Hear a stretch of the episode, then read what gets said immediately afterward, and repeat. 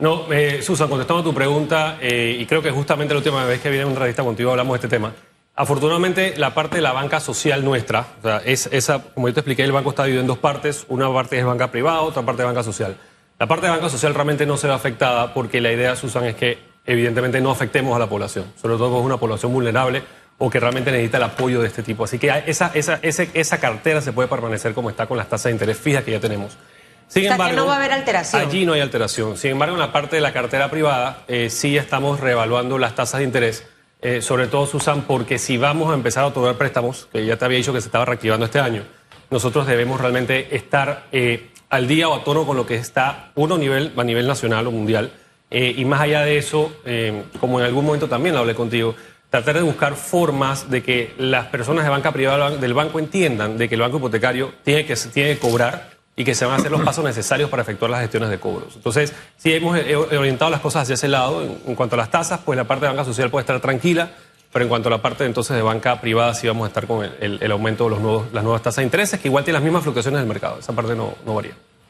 ¿Cuál es la separación entre, entre ambos eh, programas para tratar de entender un poquito? Obviamente porque hay algunos de la banca social que son del banco hipotecario, pero estos pr- eh, nuevos préstamos o los que se reactivaron este año precisamente, ¿cuál sería la, la- la diferencia? Que aquí entran todos los bancos del sector privado y en el anterior ya eran los préstamos que estaban directamente hechos con el banco hipotecario. ¿Es, es, es así para tratar de entender? Ok, eh, claramente es de la siguiente manera. La, la parte de las viviendas sociales que construye el Estado, Ok, esas son las viviendas que están dentro del rubro social.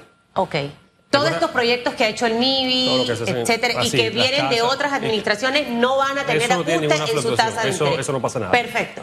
En cuanto a la parte, eh, no sé si en algún momento conversamos de, de la nueva estructura que estábamos armando para la institución, porque antes todo estaba como mezclado. Dividimos lo que es la parte de la cartera privada. ¿Qué es la cartera privada? Es que si tú quieres venir a pedir un préstamo o quieres venir Hugo, pues igual, pasas por la misma evaluación que los demás bancos, pasas por el mismo filtro como si fuera un banco, igual que todos los bancos. Eh, de hecho, nosotros estamos ya regulados por la Superintendencia de Bancos. Entonces, la idea es que hay que hacer las cosas bien. En ese camino, eh, tuvimos que hacer muchas cosas para adaptar. Todavía estamos en camino de adaptarnos hacia allá porque el banco no estaba de esa manera cuando lo recibimos. Pero sí, esa cartera, la del privado que quiere llegar y pedir un préstamo, esa es la que evidentemente tiene que fluctuar porque igual el banco es un negocio y el banco tiene que ganar. Esa banco- cartera tiene eh, opciones en este momento, o sea, ya activada este año, eh, quienes nos están viendo y nos están escuchando, eh, eh, pueden encontrar allí eh, una buena oferta, o sea, y, y- y la, y la diferencia que, que básicamente es, Yanmar, de hacer esa, esa travesía, ese paso a través del banco hipotecario, obviamente con la banca privada. Mira, sí, evidentemente puede encontrarse una oportunidad, un nicho, pero teniendo en cuenta que porque es banco hipotecario no es que las tasas sean menores que en otros bancos. Esa, esa es la realidad. Es igual y en la parte de banca privada se va, va a tener el mismo trato. O sea, creo que históricamente, eh, Hugo lo ha hablado conmigo varias, varias veces, no, no se trató el banco hipotecario como se tenía que tratar. Entonces, ahora hemos buscado eh, una vía de que eso funcione de la manera adecuada, de la manera correcta. Por ende, nosotros estamos llevándolo hacia esa dirección. Y sí, aquella persona que quiera llegar a aplicar, pues va a aplicar. Y si cumple, pues cumple. Y si no cumple, no cumple. O sea, no, yo no voy a hacer nada para que la persona cumpla porque no Es lo no- mismo que un banco privado. Claro, Aquí estuvo una vez el ministro de Vivienda, Rogelio Paredes, y nos hablaba, eh, Yanmar, de la opción de eh, las casas de interés eh, eh, social, que, que hay casas con bajos costos, que de hecho se encuentran en páginas cuña gratis como Encuentra 24, eh, y él nos hacía el despliegue de, de estas propiedades y que obviamente son viviendas con costos mucho más bajos, donde puedes tener ese interés preferencial, donde también el Estado te da un porcentaje del abono. ¿Entran ustedes dentro de esta, de esta estrategia también de acercar más las viviendas a las familias panameñas? Sí, es- eso es parte de la, de la banca privada. El que quiera comprar una casa de este tipo y pueda llegar y cumple con los requisitos, pues puede aplicar. Ahí sí es abierto.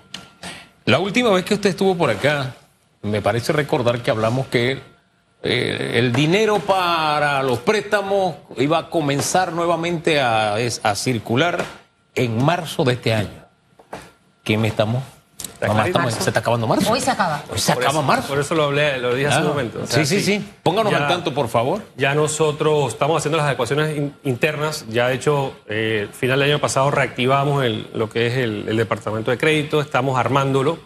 eh, porque, como te dije, estamos con la superintendencia, o sea, no podemos improvisar. Y da- la idea es dejar la estructura correcta para que se pueda dejar el tema andando. No es que voy a recibir ahora mismo mil préstamos o solicitudes porque digo, no tengo la capacidad, como te dije, estamos armando el, el- el esquema, pero sí, la idea es dejarlo ya encaminado y sí, ya se pueden ir pidiendo poco a poco y, y vamos a hacer el proceso de, de captación de datos. De, de hecho, ya se está haciendo. Se captan datos y el que, el que cumple, cumple, el que cum- no cumple, no cumple. La lógica me dice que tiene que haber una cantidad de solicitudes represadas tremenda, porque usted estuvo acá, fue el último trimestre del año pasado, así que tiene que haber una cantidad de solicitudes Hay extraordinaria. Varias, hay varias, Hugo, pero por eso lo dije ahorita cuando Susan me, me consultó. Tenemos que tener en cuenta que no es que la gente vaya al banco hipotecario porque piensa que es banco hipotecario y es más barato o es más fácil. O sea, no. Eh, Eso no es banca social, es la, es la parte de banca privada y va a tener los mismos estándares que cualquier banco porque al final del camino, o sea, no estoy yo, igual estamos regulados, igual hay Claro, que hacer un proceso. claro. Y, y sí estoy tratando de ser bastante estricto en esa parte, Hugo, porque no, no podemos tampoco ser tan flexos, sobre todo porque lo que hablamos siempre, el tema de la, de la historia que tiene el banco con el tema de la cartera, la, La cartera deuda. privada. Entonces ya nosotros no, no podemos seguir dejando y poniendo curitas y dejando las cosas mal. Pero, pero reitero, sea que se tenga claro ese concepto de parte de los clientes o futuros clientes, o no se tenga claro ese concepto, como han pasado varios meses, yo supongo que No, tiene sí que haber solicitudes. muchas Sí, sí, solicitudes de crédito. Hay solicitudes, hay solicitudes, ¿Sí? sí. Y se están atendiendo y se están trabajando. Bien. Ahora, dentro de todo este, este, este proceso de modernización, y qué bueno que ya esto empieza a abrirse, y, y la verdad que es interesante el tema de tratar de hacer las cosas apegado a lo que dice la norma y lo que establecen los procesos, porque si no, luego lo que vamos a tener es un dolor de cabeza. Varias preguntitas para que me las respondas en, en una sola respuesta. El nivel de endeudamiento en este mismo del banco, lo que han logrado ustedes poder cobrar, eso como número uno. Eh, número dos, ¿qué plan tienen para este año 2023 eh, en, en- en miras a ir recuperando más e ir eh, eh, cobrándole a la gente que no ha pagado, o sea, a arreglos de pago, opciones, eh, definitivamente para todas esas personas? Y lo tercero, aquellos que tienen más de 20 años, que ya pagaron sus viviendas eh, y que están a la espera de ese título de propiedad, Yanmar. Esas tres cositas.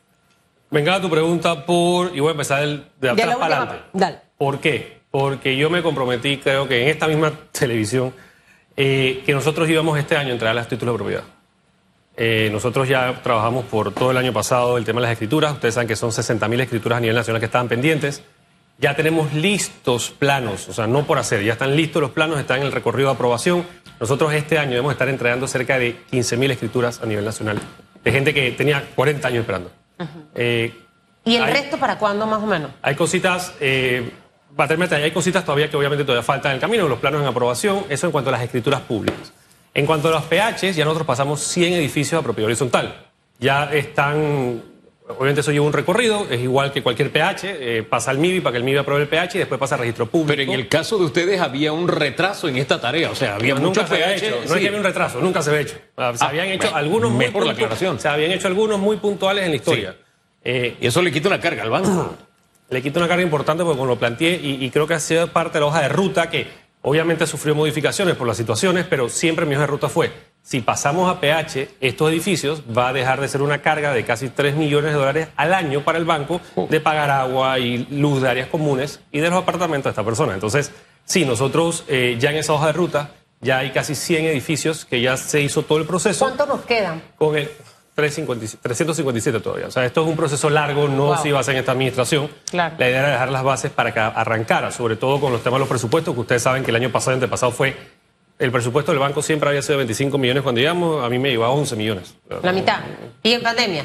Ahora, de las 60 mil escrituras, me quedo con el numerito eh, que habían pendientes por título y que ya para este año van a entregar 15 mil. Esas otras 45, ¿cómo sería esa Ya se han programación? entregado 2021 y 2022. Recordemos que esto es prioridad para el presidente de la República. O sea, y él, creo que e- es notorio cada vez que él va a entregar sus escrituras, eh, la, la- la felicidad que, ex- que existe y la alegría, porque son familias que al final del camino tienen algo que al final ya es de ellos. Y lo pagaron. y ya lo pagaron en muchas ocasiones, que es lo peor del caso. Entonces, eh, como esto es prioridad para esta administración, nosotros ya hemos trabajado, claro que como te dije la vez pasada, veníamos trabajando con el pulmón del equipo del banco, que son 10 personas de unidad técnica, no podíamos tampoco dar para mucho.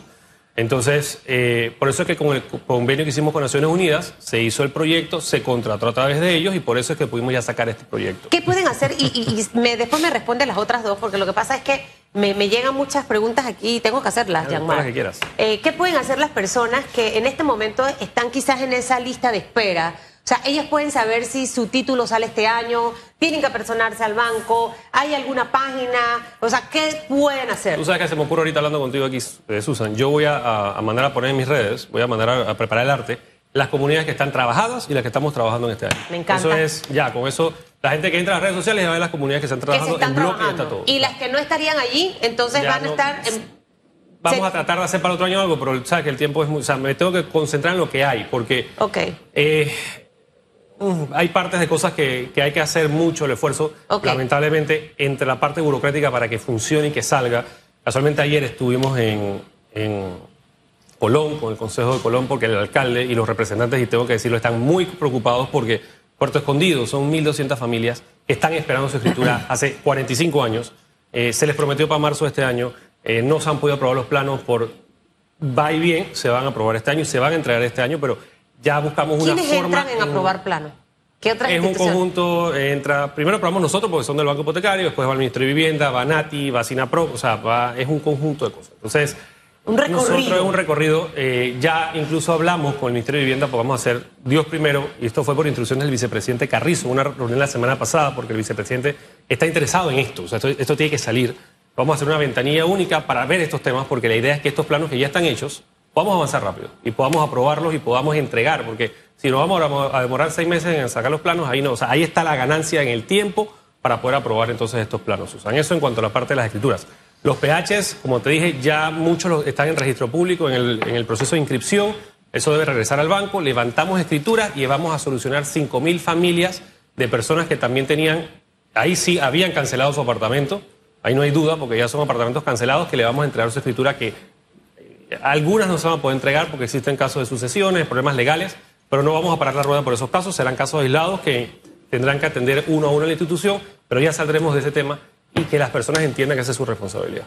Eso en cuanto al tema de las escrituras, por eso quería empezar por ahí, que esa, esa es la principal noticia y, y ese va a ser mi foco este año, salir y cumplir con mi palabra que di y no me puedo ir sin cumplir mi palabra y, y hay que resolverlo.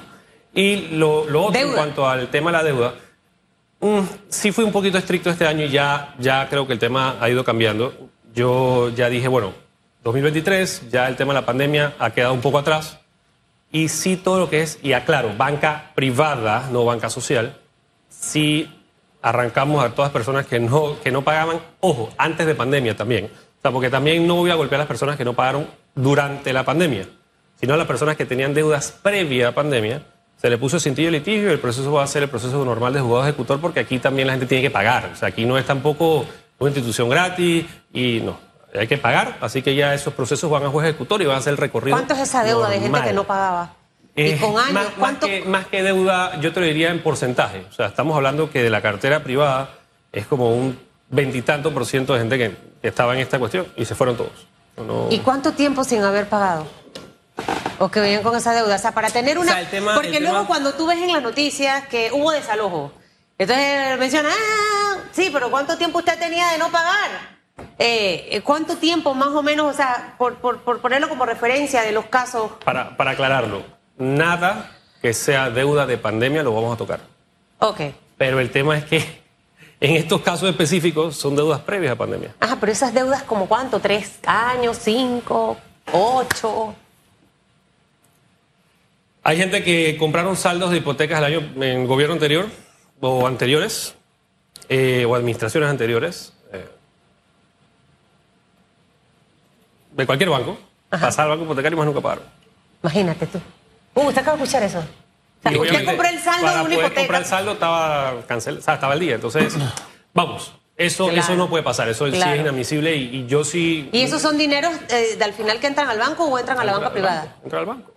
¿Cuánto era la deuda cuando usted llegó al banco hipotecario y ahorita cuánto está, señor Yanmar Córdoba? O sea, la deuda era como de 60 millones. Recordemos que obviamente en pandemia aumentó. Claro. Eh, yo sí te puedo hablar es de cómo están las recaudaciones hoy versus el año pasado. Este primer trimestre, que no te lo puedo contar porque hoy hacen el corte, pero hasta lo que se tiró la- esta semana que me pasaron reporte, estamos 40% mejor que esta misma época del año pasado en cuanto a recaudación. Eh, pero sí, eh, para, para re- regresar al tema de, la- de la- de las casas y de, la- de los desalojos o, o como lo llamemos, yo creo que, y eso fue un consenso que digamos, creo que todas las partes lo entendimos, incluso lo conversé varias veces con ustedes fuera aquí antes de sentarme. Digo, el año pasado y el antepasado no era momento para hacer eso. Y, y yo sí dije, vamos a, a dejar que la rueda pase porque no, digo, aquí la idea no es molestar ni afectar a nadie como Estado. Pero creo que una cosa es la persona que no paga porque tiene una situación y otra es la persona que no paga porque simplemente no quiere pagar. O sea, son cosas muy diferentes. Que en ese, en ese, en ese churuco entran los que nos contó que vienen de administraciones pasadas sin pagar. Bueno, sí. Eso no tiene que ver con que dejé de pagar o Sí, hizo y- un arreglo y- por sí, y pandemia. no lo quiero hablar con administración, porque tampoco le puedo echar la culpa a los gobiernos pasados del tema. O sea, eso es culpa de la persona. O sea, el go- el No, no, es administración- que, no, di- di- di- di- discúlpeme. El, el- el banco tiene que cobrar. Así es. Sí es una responsabilidad No, no, de la pasada y de esta administración. No, lo que, me tiene refiero, que cobrar. lo que me refiero es, por poner tu ejemplo, porque si se hizo una compra de saldo en 2018, no le puedo echar la culpa a la administración pasada, porque no es culpa de la administración pasada, la administración pasada hizo su gestión. Realmente es la culpa de la persona que no hizo el pago. O sea, entonces, vamos, es, es arreglar la cuestión y llevarlo hacia esa dirección. Ha sido un proceso complicado porque nosotros teníamos que actualizar sistemas, eh, modernizar la institución, no estaba nada interconectado. Y la idea es también que ya hemos estado en ese proceso de, interconexión y de avanzar. ¿Cómo pretende dejar el, banco? Y, y esta respuesta la vamos a guardar para cuando venga el próximo gerente del banco hipotecario, porque es que aquí lo que tristemente ocurre, señor Yanmar, es que cuando una administración sale, entra la otra con un librito y todos los avances que se, que se hicieron quedan atrás y empezamos como de nuevo de cero, porque quiero hacer las cosas a mi manera. eh, eh, o por alguna razón en específico, pero no podemos seguir en eso. Entonces, ¿cómo, cómo pretende usted dejar esta institución? Eh, esos planes de modernización ya, ya están dentro del cuerpo de la superintendencia de banco, del, eh, todas estas cosas, ¿no? Esa modernización hacia la que ha llevado el banco hipotecario, ¿cómo debe quedar? Mira, Susan, yo no. Sería la primera vez que, si Dios me lo permite y el presidente lo quiere, llegamos hasta, hasta el final de la administración. Eh, sería la primera vez que estoy en el proceso de, de transición, de, no de recibir, pues ya estuvimos, sino de, de entregar. Yo eh, no sé si es un mundo idealista, pero ya lo he venido conversando con el equipo Susan porque ya estamos tratando como de cerrar las cosas, porque igual el tiempo pasa rápido y hay que más o menos organizando lo que hay que ir dejando. Eh, mi idea es dejar un plan o una hoja de ruta entregada. O sea, yo haré mi parte. Yo no puedo saber quién va a llegar y tampoco puedo saber si lo va a cumplir. Yo sí haré mi parte de entregar una hoja de ruta con los planes que hay y el proyecto que tenemos con Naciones Unidas lo vamos a extender hasta el 2024. O sea, la idea es entregárselo a otra administración. Ese, proyecto culminaba este año y lo vamos a pasar hasta el 2024, o ya se, pasó hasta el 2024, y la idea es que la otra administración pueda continuar en ese proceso y ellos realmente puedan eh, hacer uso de, este proceso que venía. Eh, la idea es la, la hoja de ruta y, como dice el presidente de la República, las bases sentadas. Ya ahí hasta ahí llega mi parte y ha- haremos lo necesario para que eso se pueda continuar. La administración no ha sido perfecta, yo no te puedo decir que mi parte no ha sido perfecta, evidentemente ha habido muchas falencias. Eh, incluso han habido, obviamente, problemas económicos importantes que no nos han dejado hacer algunos planes, pero para mí la parte importante, Hugo y Susan, era la parte de las escrituras y la parte social. Bajar esta mora que existía por parte de la institución con las personas, por parte del Estado con las personas, y dejar esto, esto para mí creo que es el principal legado que podemos dejar. ¿Cuánto tiene destinado este año para préstamos? Imagino que este, o este va a presentar o ya presentó. La- para, O sea, lo que, lo que venía en el presupuesto Sí. inicial o, o que estaba aprobado dentro del, del presupuesto 2023 Ajá. es 5 millones. Eso Ok. es algo que puede fluctuar dependiendo cómo nos va. O sea, la idea tampoco era hacer un presupuesto gigante porque no, no sabemos cómo va a ser el manejo. Vamos a ver cómo va la tendencia y se va a ir más o, más o menos manejando y armando para el presupuesto 2024 que ya tenemos que ir presentándolo también pronto. Bueno, yo espero que eh, tengamos un buen cierre para todos. Al final es lo que necesitamos y quien en este momento está en esa situación de que no ha pagado y se ha hecho, se ha hecho, se ha hecho el chivo loco, lo mejor es en ponerse al día con sus pagos, porque al final uno cuando, cuando está en estos temas tiene que ser serio. Eh, y a los que me han escrito mucho por el tema de los títulos de propiedad, ya usted escuchó al gerente general, va a solicitar que trabajen los artes para colocar ahí las áreas donde van a estar eh, adecuando precisamente estos temas que estaban pendientes desde hace muchos años. Señor Jean-Marc, que le vaya bien. Susan, gracias por el espacio, Hugo, también. Antes de irme rapidito, el día de ayer Ajá. inauguramos el Centro Cultural eh, Cumpliendo Sueños en San Miguelito. Esto es un espacio, y es importante que se sepa, nosotros teníamos 245 metros cuadrados en la parte de arriba de la sucursal de San Miguelito, ese edificio propio de la institución, y el equipo en conjunto, realmente fue una idea del equipo, eh, me presentaron hace un par de meses la propuesta de realizar algo en el sector. Esto es un conjunto con Naciones Unidas, con el proyecto Orquestas de mi Cultura. Estamos trabajando con Meduca, es un proyecto interinstitucional, como lo ha pedido el presidente de la República en reiteradas ocasiones, y estamos llevando el proyecto Orquesta a cada una de las áreas. Lo importante de esto, Susan, es que eran niños que para estar en sus clases los papás los tenían que llevar a diferentes casas, porque un día en la casa de Susan, otro en la casa de Hugo, y ahora ya tienen un lugar donde estar. Tienen bueno. una casa propia, un lugar donde van a poder dar, y además el Meduca va a impartir clases de tutorías extracurriculares para los estudiantes del área. Eh, esto fue un trabajo interinstitucional, nosotros, no, esto no costó más de 5 mil dólares, habilitar todo el espacio, la Escuela de Bellas Artes de la Universidad Nacional, que nos doy las gracias por habernos apoyado igual a todos los estudiantes, pintaron los murales, eh, AIG nos apoyó con, eh, con habilitar las, las computadoras del área, diputados del sector también nos ayudaron, eh, y la idea fue algo conjunto con la autoridad local, gobierno nacional, y llevar de manera barata o cosas que realmente no costaron mucha plata, pero que sí realmente dan efectos positivos al área, este tema del sector. Sobre todo trabajando de la mano con Naciones Unidas, que para nosotros ha sido, creo que un bastión importantísimo en esta administración nuestra y que nos ha permitido desarrollar los proyectos de manera adecuada en el tiempo. Bueno, qué buena noticia para cerrar.